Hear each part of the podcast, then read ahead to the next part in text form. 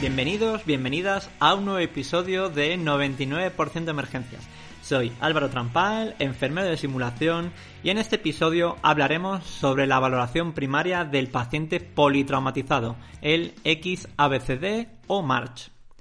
Siempre digo que la atención al paciente comienza cuando recibimos el aviso en la unidad. En muchas ocasiones vamos pensando y hablando con el equipo lo que le puede estar pasando al paciente, las complicaciones que puede tener, si el accidente es una vía rápida y un sinfín de posibilidades. Un punto muy importante al llegar a la escena es nuestra seguridad. Como siempre decimos, primero yo, después yo y por último yo. A mis alumnos de extrahospitalaria siempre les digo la misma frase. Los héroes muertos no salvan vidas. Cuando la escena ya es segura, nos aproximaremos al paciente. Mientras nos vamos acercando, iremos viendo la impresión general que nos produce a simple vista.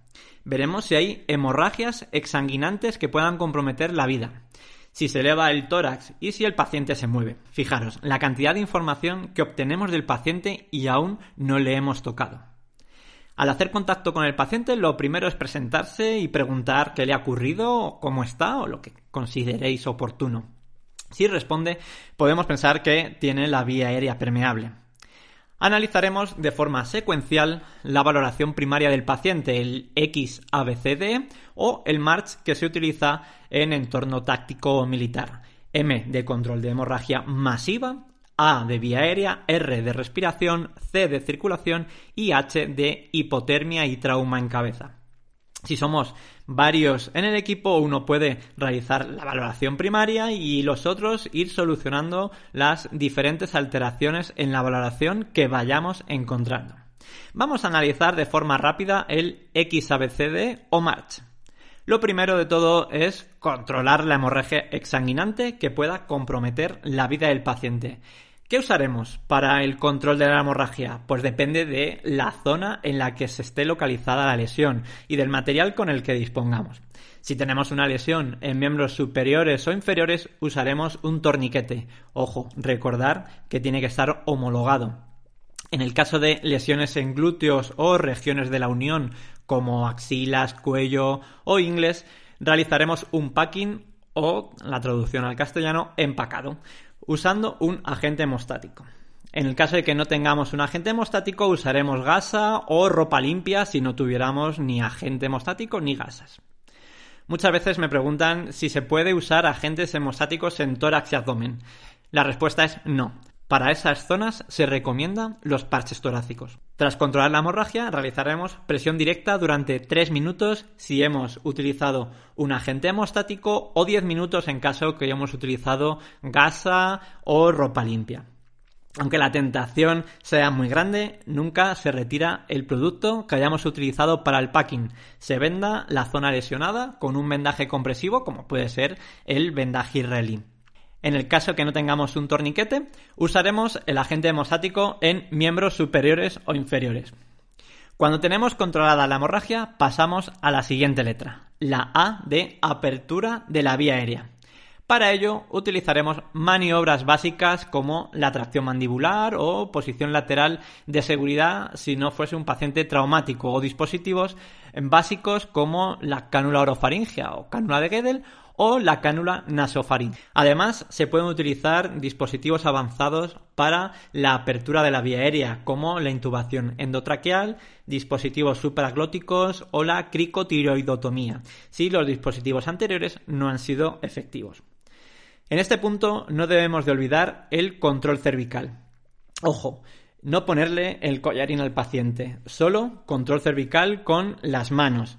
No vamos a perder el tiempo durante la valoración inicial al paciente en ponerle un collarín. Cuando vayamos a hacer el traslado, se lo pondremos. Tras abrir y mantener la vía aérea, pasamos a la B del XABCDE o a la R del March, la respiración. En este punto realizaremos maniobras de descompresión torácica utilizando la aguja en los neumotoras a tensión.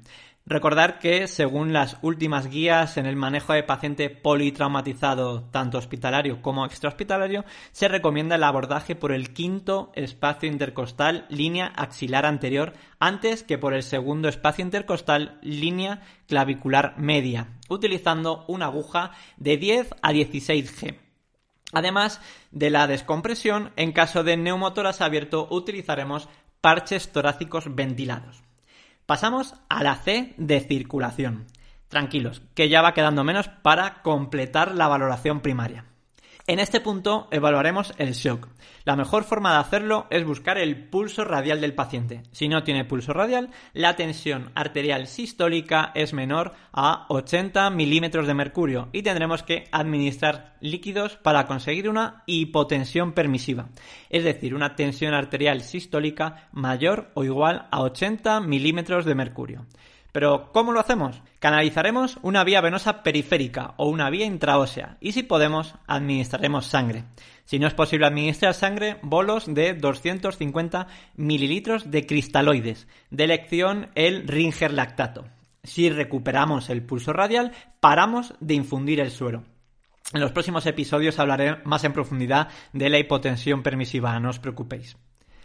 Además de suero o sangre, administraremos un gramo de ácido tranexámico o dos gramos en entorno militar si seguimos las guías del Comité del Tactical Combat Casualty Care o T3C. En este punto no debemos olvidar la pelvis. La pelvis es un foco muy importante de sangrado masivo interno. Usaremos algún dispositivo de faja pélvica para el control de hemorragia en esta región en el caso que tengamos o supongamos que el paciente tiene una lesión de pelvis. Por último, y no menos importante, vamos a abordar la valoración neurológica y la exposición, la DIE del XABCD o la H del MARCH. En este punto prevendremos o trataremos la hipotermia, así como el control y manejo del traumatismo cráneoencefálico. Respecto a la hipotermia, debemos tener siempre en mente que es más fácil prevenirla que tratarla. Además, tenemos que recordar que la hipotermia, junto a la acidosis y a la coagulopatía, forman la triada mortal del paciente traumático en el medio extrahospitalario. Además de tratar la hipotermia, valoraremos y manejaremos el traumatismo cráneoencefálico. En la valoración primaria no perderemos el tiempo en pasar la escala de Glasgow completa al paciente. Consideraremos que hay alguna alteración cuando el Glasgow sea menor de 15, Valoraremos también la presencia de aumento de la presión intracraneal con la triada de Cushing. Recordemos que es hipertensión, bradicardia y alteraciones respiratorias. Consideraremos el uso de analgesia en el paciente de forma rápida. Un fármaco muy utilizado, sobre todo en entorno táctico y militar, es la ketamina a una dosis de 0,3 a 0,7 miligramos kilo por vía intravenosa o 5 miligramos kilo por vía nasal. Según hemos ido avanzando en la evaluación primaria, hemos ido manejando cada alteración que tenía el paciente. Ahora toca inmovilizar si el paciente lo precisa y trasladar a un centro útil con preaviso. Durante el traslado realizaremos la valoración secundaria. Ante un paciente grave no hay que demorar el traslado. Antes de 10 minutos deberíamos de estar de camino a un centro útil. Está claro que en muchas ocasiones esto no es posible, ya sea por la accesibilidad del paciente, porque se encuentra atrapado o un largo etcétera. Pero compañeros y compañeras, esta valoración secundaria la dejaremos para el siguiente episodio. Muchas gracias por escucharme y como he dicho antes, en el siguiente episodio hablaré sobre la valoración secundaria del paciente politraumatizado.